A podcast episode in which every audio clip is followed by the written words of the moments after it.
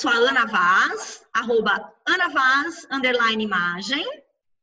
Olá, e eu sou a Bruna Guadaim, arroba Bruna Guadaim, lá no Instagram, e esse é o Juntas. Juntas. Juntas Podcast. Um podcast de consultoras de imagem para consultoras de imagem. É, a gente aborda aí as dores e as delícias dessa profissão, dessa carreira maravilhosa. Mas se você não é consultor de imagem, está aqui nos ouvindo, seja bem-vindo, né, Ana? Opa! E hoje estamos seja gravando de um lugar muito especial, né, Ana? Conta aí. Diretamente do Zoom para vocês, da nossa aula aberta. A gente fez aí, né, uma série, está fazendo, né, uma série de aulas abertas. É uma um oferecimento juntas, podcast, né, Bruna Guadaim e Boutique de Cursos, um projeto da Bruna e meu aqui, né, para dividir conhecimento gratuitamente aqui, ó, nesse período aí de perrengue com vocês, né? E a gente está gravando hoje a aula da Paula Rubner, maravilhosa. Oba! Aliás, uma das nossas docentes. Podcast com ela recente, tá? Um dos últimos podcasts que a gente gravou sobre personalização com a Paula Rubner, que ficou incrível, episódio 39. Ela falou de personalização de peças e da consultoria de imagem. Ficou, ó, show de bola. Vai lá ouvir. Coloca Ficou agora na quarentena, lavando louça, lavando roupa, caminhando. Do jeito você quiser ouvir, ficou muito interessante. É isso aí. Então, agora quem assume as picapes é Paula Rubner. Eu vou mudando aqui o slide para ela. Oi, gente, eu vou me, me apresentar brevemente, porque eu tenho muito conteúdo para passar para vocês. Então, é, eu sou modelista de formação, sou designer de moda, modelista, e aí eu tenho uma carreira bem eclética, talvez esquizofrênica.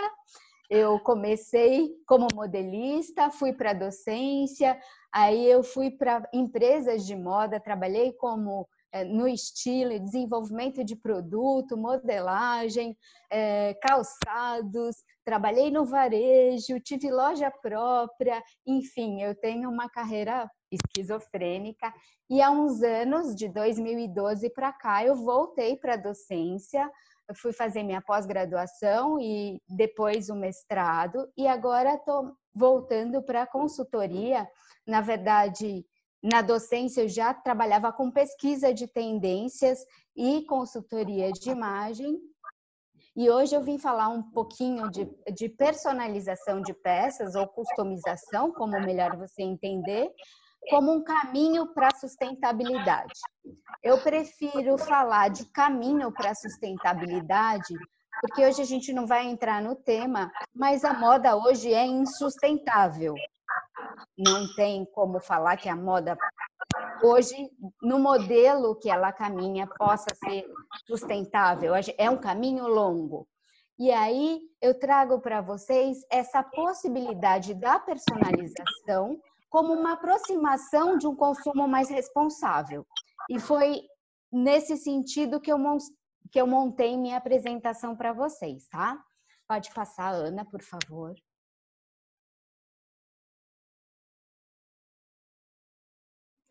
E aqui, pensando na situação que a gente vive hoje, de pandemia, e pensando nas possibilidades futuras eu trouxe um pouco do que a Box 1824, que é uma agência de pesquisa de consumo, não só para moda, de pesquisa de, de comportamento mesmo.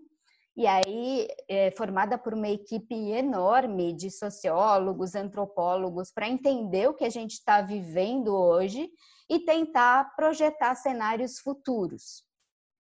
Então, eles falaram né, que é, esses três drivers do consumo, como será daqui para frente? Só que, na verdade, essa projeção já é muito antiga, né? Já tem pelo menos uns 15 anos que a gente está já falando quem pesquisa tendência. que o consumo vai ser mais digital, que o consumo eh, tem está trilhando esse caminho para a sustentabilidade e o consumo será mais social. E aí, o que, que eles falam quando eles falam que o consumo será mais digital? Essa fala é voltada tanto para a empresa, mas para nós, prestadoras de serviços. Então, a gente, né, com essa visão do método Liberta, que tem a cliente como centro do processo, a gente tem que pensar nela é, para né, entender o que, que ela, como ela entende esse consumo que o que eu quero trazer para vocês aqui, que foi, eh, na verdade, uma grande parte da minha dissertação do mestrado, que o consumo de, principalmente de moda, é simbólico. A gente não compra peças pelo uso, pela funcionalidade. A gente não descarta isso, mas a gente compra coisas para viver as experiências que essas coisas podem nos proporcionar. Então, esse consumo simbólico tem que estar tá na nossa cabeça o tempo todo. Então, o que que a cliente pensa disso que ela está consumindo? O que que ela pensa das nossas imagens? Consumo não é compra só, né? A gente consome imagem, a gente consome entretenimento, tudo isso é consumo. Desde a pesquisa do seu produto lá na internet, até após, tudo é consumo. Não é aquele momento da venda e da compra. A gente tem que expandir, ampliar essa noção. Então, o que, que a Box está trazendo para a gente? Que o consumo será mais digital e a gente está vendo isso, né? Os e-commerces, uh, o e-learning, né? As escolas todas tiveram que se adequar a essa situação da pandemia. Quem não tinha EAD teve que correr às pressas para se adequar a essa nova situação. O entretenimento, quantas lives de tantos segmentos a gente está vendo hoje acontecer? A própria Netflix, a Amazon, né? Esse entretenimento sendo oferecido via digital.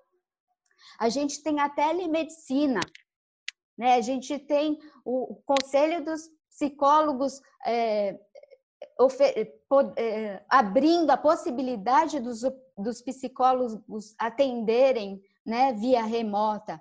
E o que a gente tem que, o que eles colocaram, e que isso apareceu exatamente na minha pesquisa de mestrado, é que um valor muito grande com esse consumo digital é a conveniência. A gente tem que pensar nessa, né, nesse entregar esse valor para nosso para nossa cliente, a conveniência.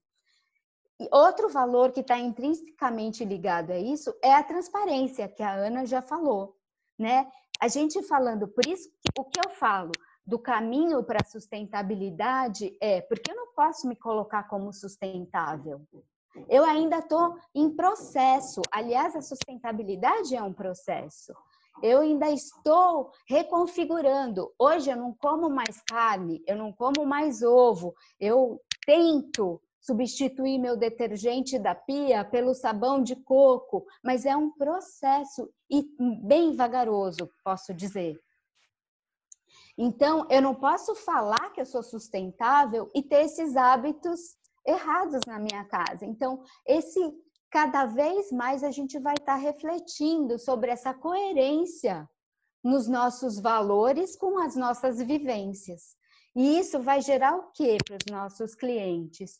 É, confiança e o fortalecimento de laços, que hoje, na era digital, é muito importante, é um valor muito importante a ser entregue.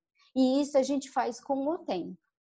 Bom, eles falaram nessa, nessa questão do consumo ser consciente. E aqui eu trago só quatro reflexões, porque a, a, isso daria horas para a gente conversar, na verdade. Então, pós-Covid, o que, que a gente pode pensar? Que esse consumo. Paula, Oi. Desculpa te interromper. Eu acho que o teu microfone está batendo no colar, ele está fazendo clec, clec, clec o tempo ah, todo. Vou tirar, tá? Tira o microfone, deixa o colar, amiga. então, esse, esse consumo, pela própria, pela própria recessão que a gente. Alguns falando de depressão, né? que a gente vai passar, econômica, é, muitas pessoas vão ter que reavaliar as coisas que consumem, consomem. E aí, é, a reavaliação do que consomem e consumir menos é o melhor caminho de sustentabilidade. Isso não tem, não tem discussão, porque o consumo, como a gente está esgotando o planeta, está esgotando nossos recursos. O, o, o, tanto que a gente descarta, não tem como a terra, né, é a tal da pegada ecológica, não tem como a terra é, re, re, reaproveitar aquilo a tempo. Então, outra coisa, as pessoas estarão, depois dessa crise toda, muito mais criteriosas para escolher e para avaliar o que elas vão comprar é o que eles colocam como smart buying, né? A comprar melhor, tentar errar menos quando compra. Isso vai ser em decorrência, provavelmente, de uma crise econômica que está se desenhando para frente aí. Eu acho que também essas pessoas em período de reclusão, provavelmente elas vão repensar muitos dos seus hábitos e repensar valores também. Então, elas vão estar tá muito menos é, disponíveis, ou muito, é, me falta a palavra, mas provavelmente elas vão estar mais criteriosas para avaliar a publicidade e os desejos que nos são impostos também. Então, elas não vão cair muito em falácias, elas vão estar mais criteriosas nesse sentido também. E por último, a própria Terra mostrou para a gente sinais de recuperação, de que o nosso consumo tem que ser repensado, né? E esse discurso está se amplificando, né? Se a gente der uma rodada no nosso Instagram, eu tenho um outro, um, um outro Instagram para eu poder pesquisar os hábitos das pessoas. Dizer, a gente sabe que os algoritmos eles acabam é, né, colocando para gente as coisas que a gente gosta e a gente às vezes acaba ficando numa bolha. E eu tenho um outro Instagram para me alimentar de outras coisas, de jardinagem, de culinária e trazer outros, outros universos, outros repertórios, outras coisas que vão me alimentar de outras ideias. E isso vai melhorar o meu próprio repertório como consultora. E aí eles trazem outro vetor que é o consumo vai ser mais social. Então a gente pode pensar que muita gente hoje em dia já está ajudando seus próprios profissionais autônomos a passar pela pandemia. Né? Quanta gente ajudando sua faxineira. A faxineira não está vindo, mas as pessoas estão mantendo os pagamentos para ajudar aquela pessoa. Né? É, as pessoas vão pensar mais sobre a cadeia de fornecimento. Quem está trabalhando atrás das marcas? Né? A gente já vê também um movimento forte na internet.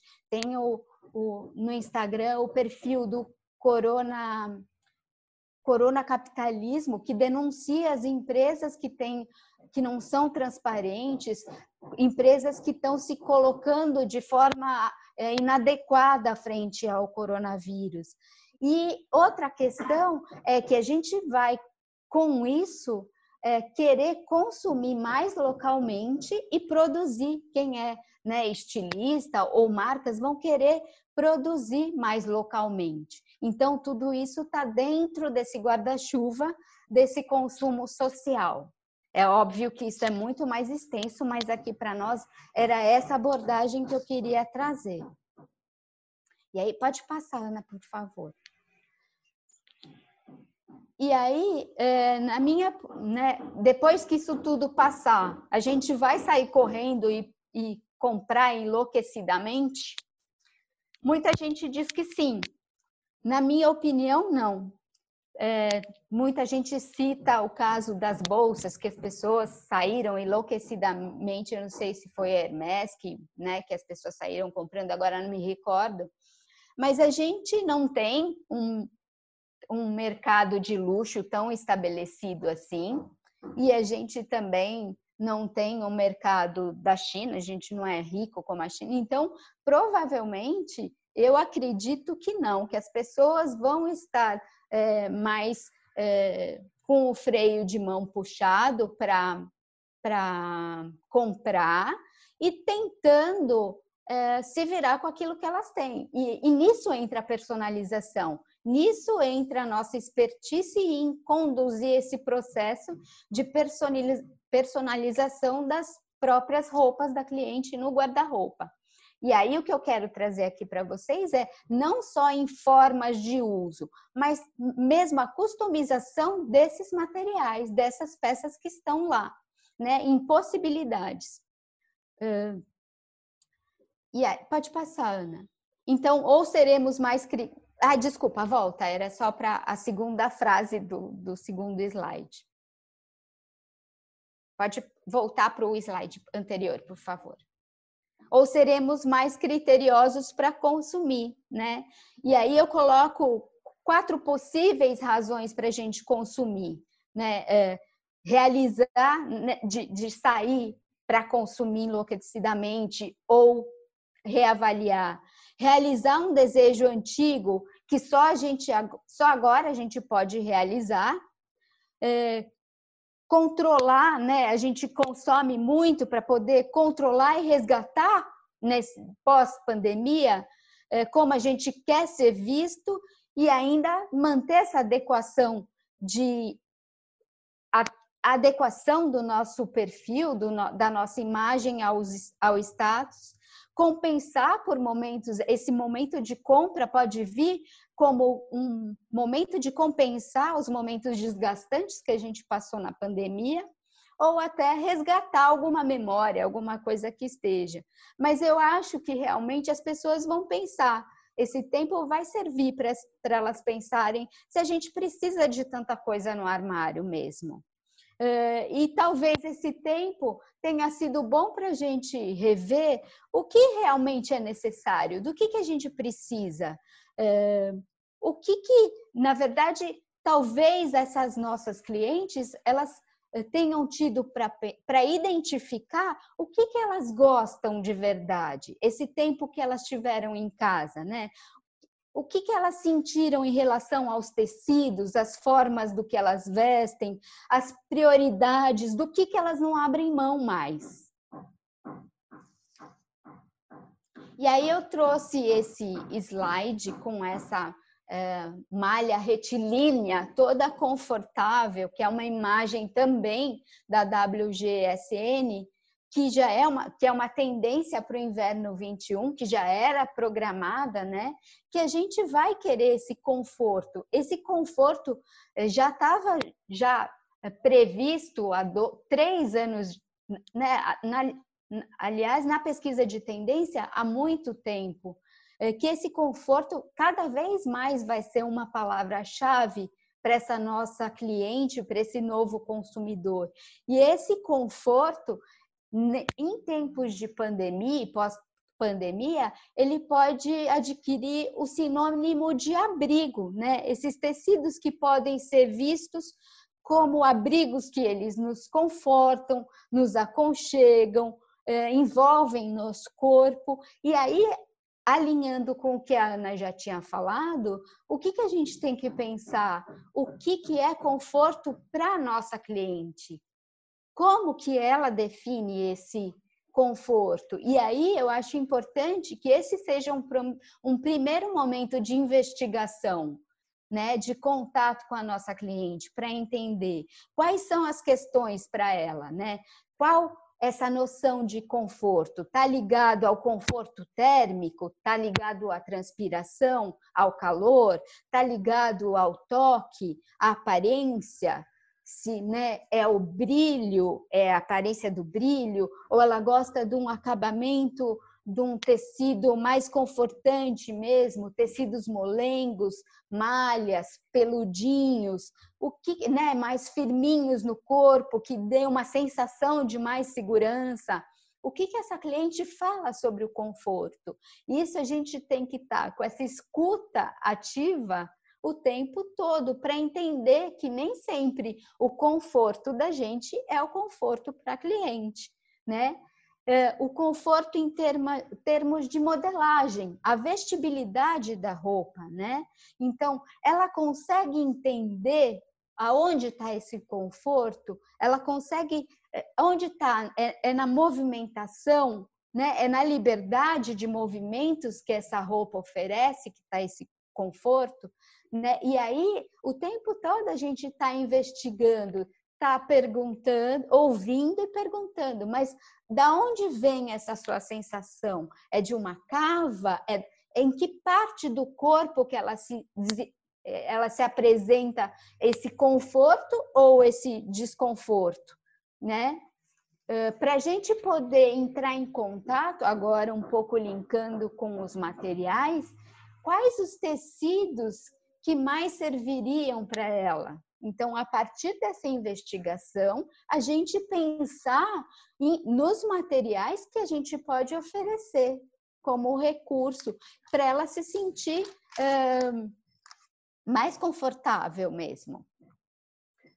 Porque é isso, né? A gente, o conforto vai ser uma prioridade. É, pode passar, Ana, por favor. E aí também, por conta disso tudo que a gente vem falando, da recessão, desse repensar o consumo, talvez depois disso tudo, isso é uma reflexão minha, a gente volte a valorizar um vestir mais atemporal. É, na verdade, eu não gosto dessa palavra, eu não acho que exista uma moda temporal. A minha primeira formação foi em história, nada, nada é atemporal, somos seres históricos. Olha, eu trazendo materialismo histórico aqui. Ai, meu Deus. Mas o que, é, o que então eu vou usar por, essa palavra porque todo mundo entende assim, mas o que eu quero falar aqui é de uma moda que seja permanente no tempo, né? Que ela é, não esteja é, tão suscetível às mudanças da moda, essa obsolescência programada. Hoje a moda ela é descartada pelo valor estético, né? A peça tá lá novinha às vezes e a gente ou a, enfim, a gente foi conduzido a pensar que ela não está mais na moda e que, portanto, ela tem que ser descartada né? E isso que eu estava falando lá no começo, que é insustentável. Então, quando eu estou falando de uma moda que permaneça mais tempo no, no, no tempo, que se definiria uh, como atemporal, envolve três aspectos, basicamente: a durabilidade, a qualidade tanto dos materiais quanto né, uma qualidade mais formal, como a qualidade é, do estilo, né, do que, do que a gente dá aparência, é, e a personalização, porque a personalização está ligada com o que é exclusivo, que está muito ligado a essa questão do atemporal, né? Na, pelo menos simbolicamente. E aí, quando a gente fala em durabilidade, em termos estéticos, né, seria uma peça com elementos de design mais simples. Então, como a gente orientar a nossa cliente para fazer essas escolhas? E isso, às vezes a gente pensa, eu trouxe essa imagem exatamente para a gente avaliar, porque se você for pensar, é é um terno, né? É um, um vestir mais atemporal. Só que, olha só, como não existe moda temporal, é um terno, é uma peça com mais permanência no tempo, mas olha como ela traz elementos de design muito do nosso tempo. Olha a manga, né? Olha o punho, como ele é fechado. A cor, o detalhe da lapela. Então, ele tem detalhes, elementos de estilo muito significantes, muito significativos do nosso, né? Ele tem símbolos do nosso tempo. Porque é isso que os, os designers eles vão fazer. Eles vão trazer essa peça com uma releitura para poder vender. Então não tem como ter uma moda atemporal. Por mais que ela seja muito simples em termos, né? É, quando eu falo simples em termos de design, eu digo em pureza de elementos, tá? Não tô em formas mais simplificadas, não simplistas. Não quero que haja, por exemplo, quando a gente fala da arte, eu vou dar um exemplo bem, não sei, bem corriqueiro assim. Um designer ele vai desenhar um cavalo.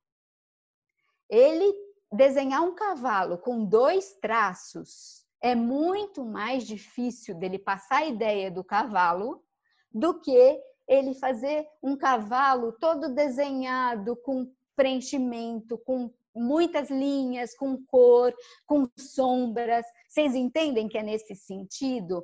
Então, esse design mais simples, às vezes ele é muito mais trabalhoso do que uma peça muito elaborada. Porque o designer, para chegar naquele raciocínio, ele teve que pensar muito. E aí eu vou convidar vocês a pesquisarem Balenciaga. Maravilhoso, arquitetônico, e vocês vão entender do que, que eu estou falando. Que não é um simples, não é uma simplificação, né? Mas é uma pureza de, de detalhes. Era nesse sentido uh, que eu tinha que eu queria uh, colocar. E aí, por que, que é uma durabilidade? Porque é um design que não se descarta tão facilmente, tem essas linhas mais simplificadas, que estão de acordo com o Zeitgeist, que a gente em pesquisa de tendência fala que é o, é o espírito do tempo, que tá, né? Se a gente for olhar, tudo tem aí o espírito do tempo. Você, você olha para um filme de época, você sabe que época que é aquela pela vestimenta, pela roupa das pessoas, porque traz traços daquela época. O cabelo, as coisas que tinha como cenário, tudo isso desenha esse zeitgeist. E é nisso que eu estou falando. Toda peça vem é, com a sua mochila de significados do seu tempo. Mas se a gente, por exemplo, quiser oferecer uma peça mais permanente no tempo, a gente tem essa possibilidade dessa moda mais simplista nos termos. Assim, por exemplo, uma manga bufante, a gente sabe que é muito característico de uma, né, de um certo, de um certo modismo. Os babados também vêm em ondas, né? A moda vem toda em ondas. E aí, por exemplo, eu posso ter uma peça como essa que está na imagem, com um detalhe que eu posso ter um babado e de repente mais para frente até personalizar, tirar esse babado, pega esse babado, põe em outra coisa. Mas era nesse sentido que eu acho que as pessoas vão querer escolher peças que elas possam ter com, por mais tempo no, no guarda-roupa. A outra questão quanto dessa moda mais permanente no tempo que a gente tem que avaliar é a qualidade dos materiais, é a durabilidade que eu tinha falado em relação à qualidade dos materiais. Então, isso está relacionado a bons tecidos, né? A olhar para a aparência desse tecido, né? Como a gente observa um tecido, se ele é de boa qualidade, a uniformidade da cor, a aparência externa, a resistência desse tecido, o toque, que é muito importante hoje, né? A gente não estava falando de, de, de conforto anteriormente, a estampa, se ela é bem trabalhada, todos esses detalhes a gente pode é, observar, né? É muito da experiência e da, da observação. Isso eu falo o tempo todo em aula quando eu dou aula de tecidos, né? Que não é uma competência que a gente desenvolve do dia para a noite, é muita observação e estar tá atento ali às coisas que a gente usa e as coisas que a gente consome. E aí, falando na qualidade dos materiais nesse sentido dessa moda mais permanente, o que, que a gente tem que olhar como qualidade dessas peças também? Além da estética, a funcionalidade. Então, os botões, eles são de boa qualidade, eles têm uma aparência boa, eles são resistentes, eles estão bem pregados, né? As costuras internas dessa peça, como elas estão, né? Como que a marca, como que aquela peça que eu compro está sendo apresentada? Ela está cheia de fiozinho dentro? Como estão essas essas costuras das peças, né? Elas estão fortes, eu posso, né? Posso é, puxar e elas não se rompem, elas estão alinhadas, os pontos estão retinhos, a peça tem forro, não tem, se ela não tem, que acabamento, que recursos que essa marca deu para essas peças, né? Para minimizar esse, esse, essa peça sem o forro, né? que mais? A qualidade da modelagem também é importante, né? Ela veste bem, essa modelagem é adequada para esse tecido, como é esse caimento, né? Quando a gente coloca no nosso corpo ou vê no corpo da, da, cliente, se é uma peça simétrica, os dois lados da peça. Gente, tem muita gente que. Uh, cliente que fala, nossa, eu sou torta. Não, às vezes é um detalhe. A peça tá torta e a cliente acha que é o corpo dela porque a gente já vem com essa coisa, né, de achar que o corpo está sempre errado, que o nosso corpo que é o problema. E às vezes um detalhezinho da peça já dá essa sensação muito desconfortável na cliente. E isso o tempo todo você pode investigar, tanto na hora de montagem de look, no personal shopper, no DR, é que eu não chamo de detox de guarda-roupa, eu chamo de DR de guarda-roupa, que é uma discussão, discussão do relacionamento que a gente tem com ele, né, nessa etapa. Então eu chamo na minha consultoria de DR do guarda-roupa. Então, todos esses todas essas etapas a gente pode verificar isso. Então, é, se essa peça ela veste, como que tá essa gola? Tá simétrica, né? Os dois do, as duas pontas do colarinho estão iguais nesse caso, a vista da camisa tá retinha. Às vezes, e é difícil, é muita observação, gente. Às vezes, um botão mal colocado um pouquinho pregado para a lateral já dá uma sensação visual muito esquisita. E, e, a cliente acha que aquela peça não serve. Vai, e é, é só mudar o botão de lugar, tipo milímetros para a lateral. É uma coisa muito de observação. Né? O que, que assim, outra coisa que eu vejo muito importante da gente verificar da qualidade desse material e dessa peça seja para comprar, seja para reformar. A gola, entretela, é super importante entretela. É, uma gola está bem estruturada, aquela entretela está é, tá adequada para aquele tipo de gola, né? Ela tem, tem é, camisa, tem peças que eu pego de marcas bem legais que a entretela já na loja está toda enrugada punho todo enrugado, né? Então, a vista da camisa, a vista dos abotoamentos de vestidos, das saias, isso tudo a gente tem que ir repensando. Gancho de calça é outra coisa. Essa questão também, por exemplo, às vezes. Uh, isso eu peguei demais, não tanto na consultoria, mas muito no, no varejo. Fui vendedora também é, e acabava levando todo o meu repertório de consultora e de modelista e designer de moda para o atendimento. Às vezes a pessoa queria um modelo de calça mais larguinho, mas ela queria usar justo. Então, o modelo da calça é larguinho. É óbvio que vai dar bigode, que vai pegar no quadril, a gente pode fechar bolso para diminuir, se ela tem uma dificuldade com o quadril, pode fechar o bolso para não aumentar, pode usar um monte de recursos, mas vai ter que ter um jeitinho para usar. Talvez uma modelagem diferente se adeque melhor para o que você quer, né? Não comprar uma peça mais larga de um número menor. Então, a gente ter esse olhar e essa calma para observar, por isso que a escuta é tão importante. É muito mais de você estar tá escutando o tempo todo do que você está falando ali.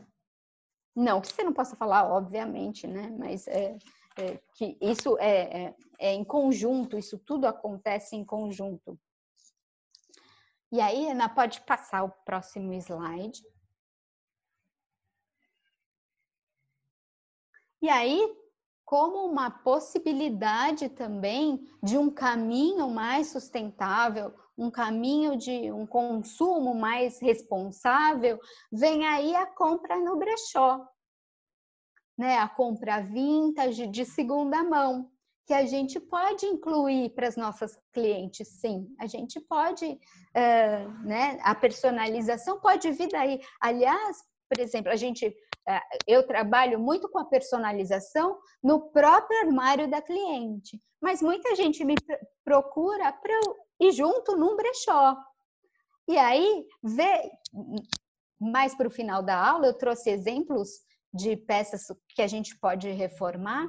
Uh, e, e essas, poças, essas, peças pode, podem ser é, garimpadas em brechós de tamanhos diferentes, então a gente tem que abrir nossa cabeça para isso também. E aqui eu trouxe a Ana Piage, né, que é uma jornalista lá dos anos 70, que traz essa o vintage, né, essa essa palavra que vem da enologia, que, né, que vem do estudo do vinho, que quer dizer o melhor vinho de uma safra, né, de uma determinada safra. Então, esse vintage, isso eu queria é, colocar para vocês, para não haver confusão. O vintage, ele está muito mais ligado a, a uma coisa mais conceitual, e são peças que tem uma aqui também entra muito uma memória afetiva, né, do, do cliente, porque assim também resgata momentos da história pessoal da cliente. E aí esse vintage, é, o, o que que ele se refere a peças em geral de mais de 20 anos que, te, que estejam num ótimo estado de conservação e que eles tenham elementos de design daquela época. Então, por exemplo, eu não considero, não, não sou eu, né? Estou falando dos teóricos que escrevem sobre isso, mas é, a gente não considera uma peça vintage dos anos 80 que copia uma peça dos anos 50. A gente, por exemplo, considera vintage aquelas.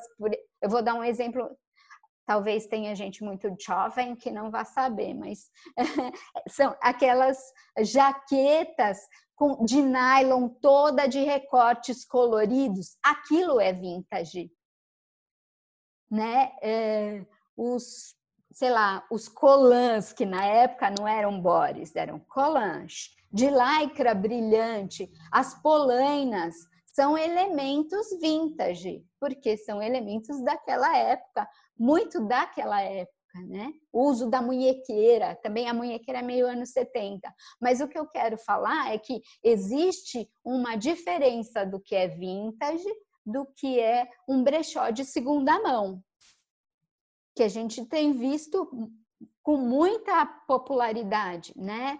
E não só brechó de roupas de segunda mão, né? A gente tem visto bazares de caridade, a gente pode achar peças né, de, eh, de, segunda mão, a gente pode grupos do Facebook, grupos de trocas. Aliás, a gente pode até de repente eh, favorecer que as próprias clientes da gente troquem roupas entre elas, façam pastas de roupas que elas não querem mais no Pinterest, não precisa colocar no Enjoei. A gente pode fazer isso entre as nossas próprias clientes e de repente entregar até um outro valor né? Agregar um novo serviço, quer dizer, é, se relacionar, enga, se engajar de uma outra forma com, com a, as nossas clientes.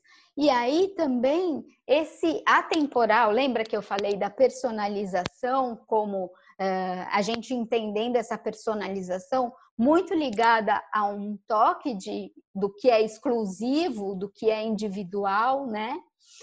Também tem a ver com esse atemporal, com essa permanência no, no tempo.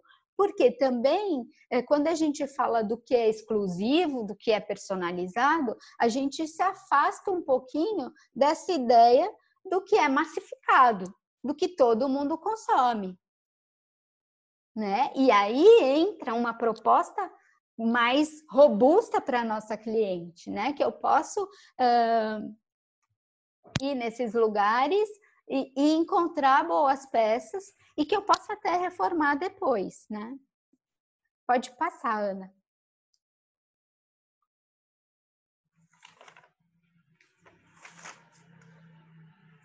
E aqui a gente entra nas possibilidades mesmo, né? No que, que eu faço, assim, em geral, é, no meu DR de guarda-roupa com a cliente. Né? A gente vê as possibilidades.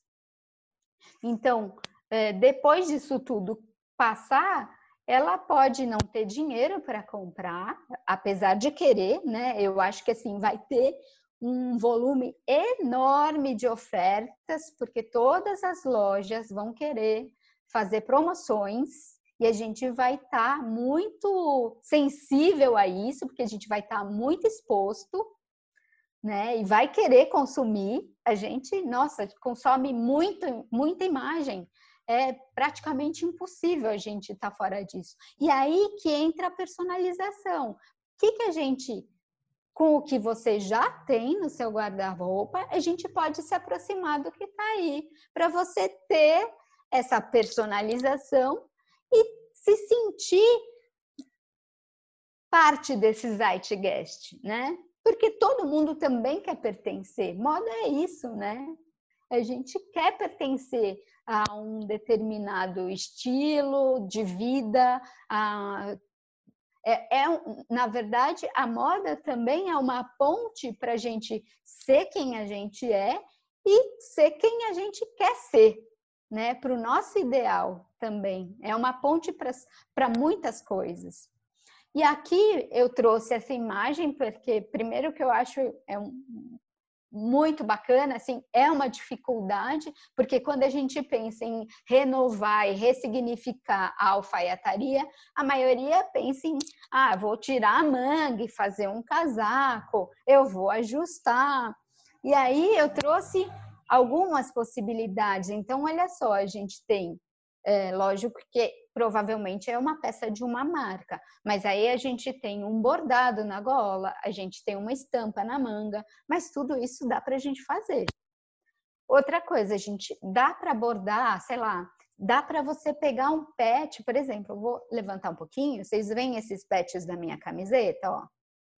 Eu vim com ela para mostrar que ela já tá ficando meio esquisitinha, o decote tá meio estranhinho, já está dando mostras que não vai durar muito tempo. E aí eu posso recortar esses pets e aproveitar numa outra peça. Aliás, eu faço muito isso. Tiro pedaços de uma, de uma coisa, por exemplo, uma camiseta que esteja velha, ela vai para paninhos, vai fazer outra função, mas aí eu tiro estampa, posso, é, posso por exemplo, aplicar nas costas de um blazer assim. Eu posso, por exemplo, trocar os botões desse blazer. Eu posso colar pedraria no botão desse blazer. Eu posso aplicar patches, eu posso, por exemplo, levar numa costureira e aí eu vou ter que ter uma parceria aí, e aí a gente entra lá naquele consumo local, lembra lá, consumo social, também a gente ajuda a manter esse serviço e é bacana, né? Uma fortalecendo a outra, a gente engloba esse serviço dentro da consultoria. Então, eu posso fazer aqui um pesponto colorido na minha gola, na minha manga. Eu posso fazer, de repente, vai, de, de, né, de, vai depender do gosto da minha cliente, mas eu posso fazer um bico de crochê numa outra cor. Um bico simples de crochê, eu posso fazer, aplicar tecidos, eu posso, isso eu falo, é um slide até da minha aula de ajustes e ressignificação. Eu posso brincar com esse forro, não só colocar um forro colorido, um forro brilhante, um forro estampado, mas eu posso, por exemplo, colocar um detalhe, posso abrir a manga, que esse forro apareça e tem um detalhe em strass, que a Chanel ofereceu isso num de seus desfiles. Eu posso fazer isso. Eu posso colocar uma dobra nesse, nessa manga desse forro, né? Hum, aí, voltando lá, vocês lembram daquela imagem daquele terninho verde?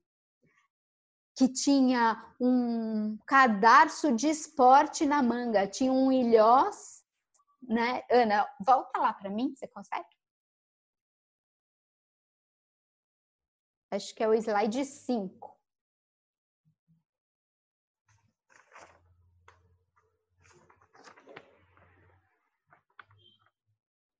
Esse, olha, olha esse detalhe da manga dá perfeitamente para a gente sugerir para uma cliente fazer isso. Né? Esse terno ele tem muitos ele elementos do esporte. Né? Ele é uma roupa de street, uma alfaiataria de streetwear.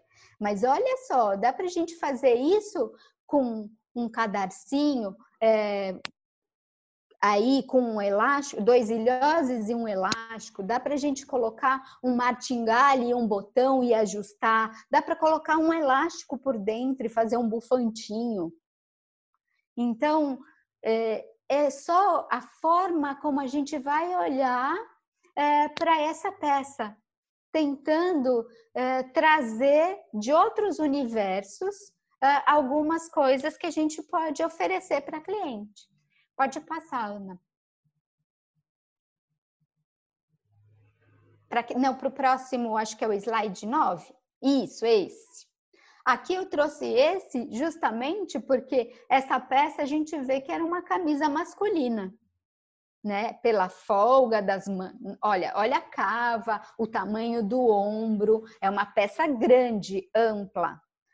E aí, provavelmente, o que, que ela fez? Ela virou essa peça, os botões devem estar nas costas, né? ela diminuiu esse ombro, fez um recorte, pôs o, o, esse elástico, a gente não sabe se só na frente ou atrás tem algum outro recurso, diminuiu o comprimento da manga, subiu esse punho, mas olha quantas possibilidades. E é uma camisa masculina. E às vezes a gente vai no brechó e fala: ah, não é do meu tamanho.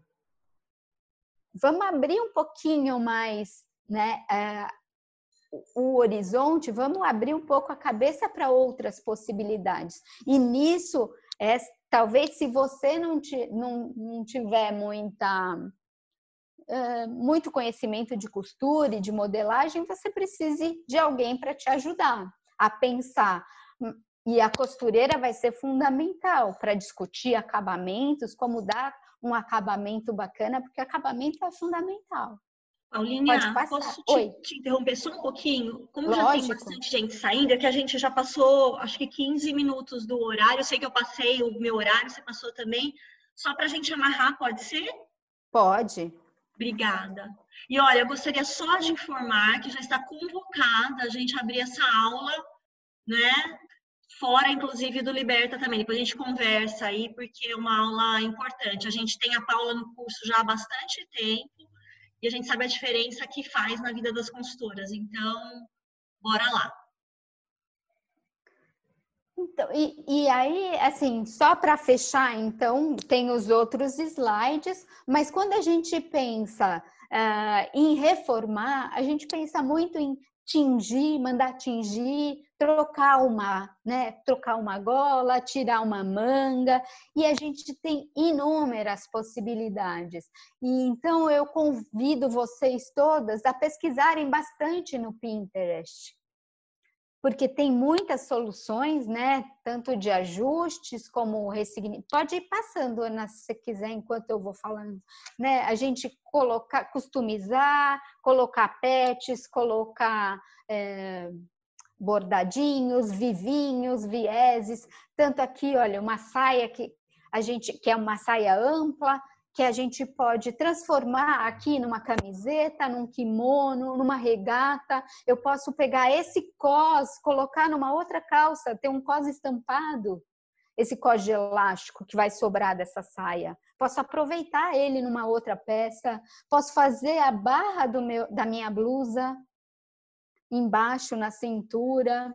Então, é, é realmente é, não se limitar a algumas coisas. É tentar ser muito criativo e ter, lógico, se você tem essa a, a, né, a, o apoio da sua costureira ou de quem consegue te, uh, te ajudar nessa questão, se você não tem uh, muito repertório, não tem muita familiaridade com modelagem e costura.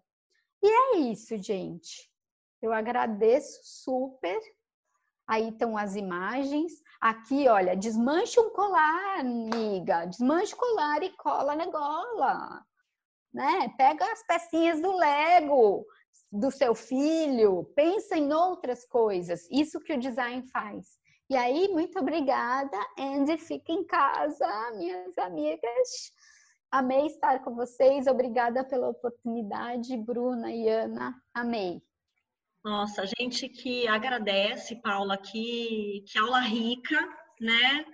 É, para quem está aqui, um monte de gente perguntou e já teve gente que saiu por causa do tempo, mas assim, a Paula, ela faz parte né, do time da boutique, ela dá aula na, né, nos nossos presenciais, né, Paula? Mas já está uhum. no time do online, do curso online, então ela vai dar uma aula mais aprofundada como essa dentro do online.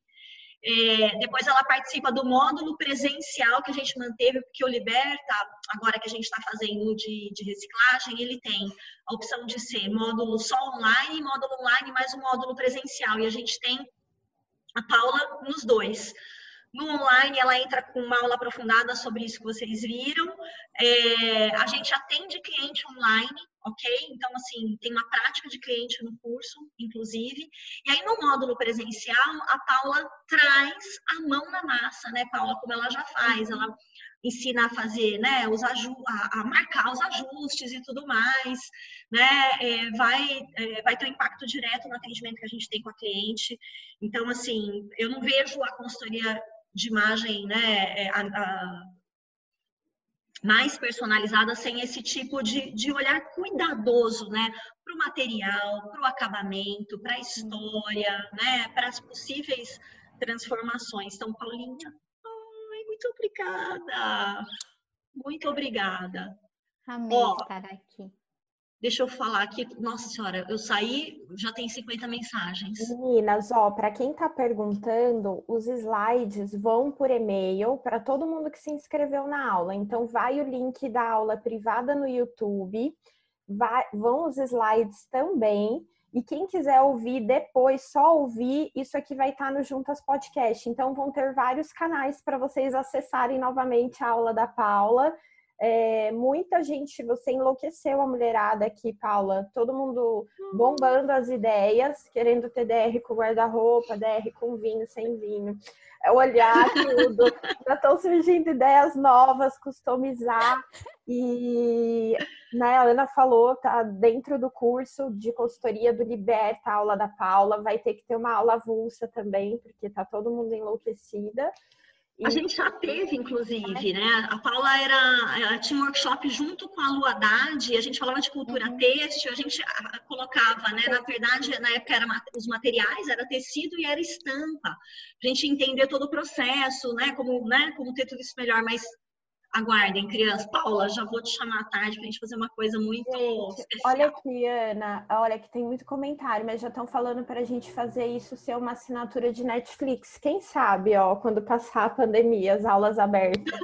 Estamos à disposição para ser o seu streaming. Gente, eu queria só colocar que quem tiver dúvida e quiser, quiser me mandar um direct lá no Instagram ou no WhatsApp. É a Paula Rubner, né, Paulinha? Isso, aqui. é. E que eu também ofereço esse pacotinho de DR com guarda-roupa para quem não tem muita é, habilidade ou não tem muita familiaridade com costura, a gente pode fazer um bem bolado dentro da sua própria consultoria, tá? Tanto online quanto presencialmente. Eu estou aqui em São Paulo, mas eu dou aula na boutique, dou aula em salto, dou aula em... onde me chamar, para falar a verdade. Adoro, o meu ascendente é Sagitário. Ave Maria, então vá, ó. Pensa numa energia. O, o, pessoal acha que é muito legal também a gente pensar, às vezes a gente pensa na cocriação só com a cliente, mas a gente pode ter uma parceira, né, consultora no processo, né, eu acho que uh, o trabalho colaborativo, a gente vê na, na boutique surgirem parcerias maravilhosas, pessoas que se encontram lá, fazem coisas juntas, alunas com docentes, a gente não tem essa hierarquia também, né, é, aluno com aluno, docente com docente, então, assim, aproveitem mesmo, porque pode ser algo muito especial para vocês oferecerem e, e às vezes a gente não tem a habilidade de fazer isso. A gente tem uma parceira que faz e que está alinhada em propósitos e tudo mais. Então, super recomendo. Ó, oh, Ana, tem gente perguntando sobre, desculpa atrapalhar, o se vai ser, se vai ficar gravada a aula do Liberta. É, elas vai. vão ser gravadas, elas vão ser ao Sim. vivo, mas aí durante o ao vivo a gente vai gravar e depois disponibilizar no link privado do YouTube. Isso, a gente sempre é, vai ter as aulas gravadas, até agora no, no período da quarentena, os cursos que já estavam rodando e os novos todos tiveram aulas gravadas. A gente teve é, alunas de fora, né, Bruna, no seu, então a gente teve gente da Austrália, da Itália, de Portugal, dos Estados Unidos, a gente gravou as pessoas assistem, né, depois, e aí quem quiser já entra em contato com o professor direto, tirar dúvida. No Liberta, o processo vai ser, né, é, compartilhado, então ele é um curso co-criado também, porque a gente vai dar orientação para os exercícios, vocês vão fazer em casa, então, né, ele tem muito a ver com o espírito da boutique também, de ter teoria e prática, no presencial é isso o tempo todo, a gente vai manter no Liberta, só que a gente transfere ainda mais né, é, é, responsabilidade também para o aluno, porque senão fica só a gente falando, tudo bem, pode até ser legal, mas essa, né, esse compartilhar dos exercícios, tá? Muito obrigada, que o povo agradecendo, a gente que agradece. Eu coloquei um obrigado aqui, foi uma mensagem privada, não estou conseguindo aqui. Mas agradeço a todas. Arroba Paula Rubner, né, Paul, Paulinha? Só é, underline. Com underline no final. Ah, tá, que eu tinha colocado errado. Aqui eu vou pôr de novo. Tem o um underline no final, né? Ah, já coloquei. Peraí, é. Isso. É isso. Beleza. Encerramos, pessoas. Quem quiser depois também perguntar qualquer coisa, ó, estamos todas à, à disposição. Eu sei que eu falo por mim, falo pela Bruna e, e, e pela Paula, né? Podem entrar pelo pelo inbox do Instagram. o meu WhatsApp é o WhatsApp que está no site, gente. Pode clicar lá e mandar também. Tem o e-mail, falecom.anavaz.com.br, que é cuidado carinhosamente pela Flávia.